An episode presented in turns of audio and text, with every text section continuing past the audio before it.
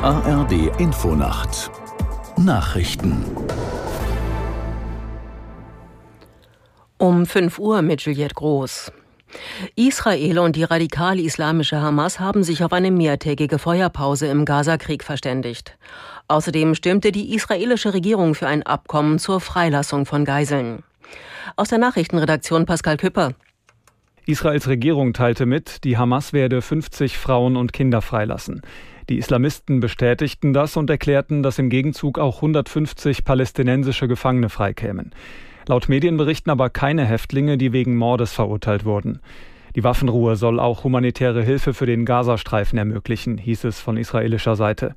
Ministerpräsident Netanyahu sagte, US-Präsident Biden habe geholfen, das Abkommen zu verbessern. Es umfasse jetzt mehr Geiseln und weniger Zugeständnisse. Die Feuerpause bedeute aber kein Ende des Krieges. Es gehe weiter darum, die Hamas zu vernichten und alle Geiseln zurückzubringen. Eine Woche nach dem Urteil des Verfassungsgerichts hat die Bundesregierung die Teilsperrung des Haushalts noch einmal erweitert. Das Finanzministerium hatte zunächst zukünftige Ausgaben aller Ministerien auf Eis gelegt. Jetzt gibt es auch einen Stopp im sogenannten Wirtschaftsstabilisierungsfonds. Aus der Nachrichtenredaktion Jan Busche.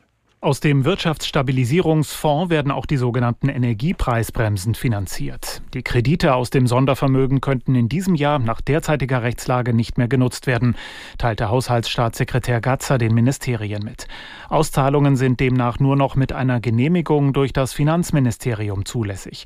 Zugleich hieß es, die Auszahlung der Energiepreisbremsen im laufenden Jahr sei nicht betroffen. Die dafür nötigen Mittel seien bereits an die Lieferanten geflossen. Nordkorea hat nach eigenen Angaben einen militärischen Aufklärungssatelliten ins All gebracht.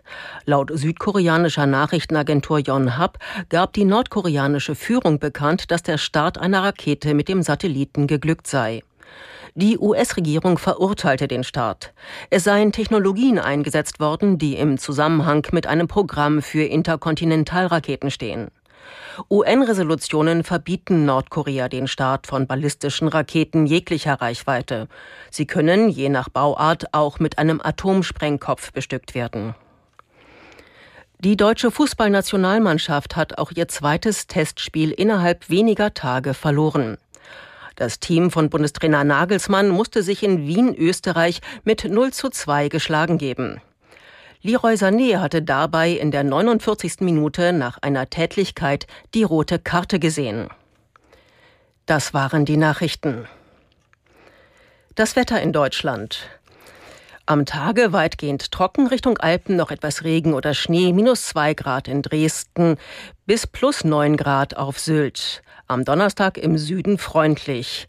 Es ist fünf Uhr. drei.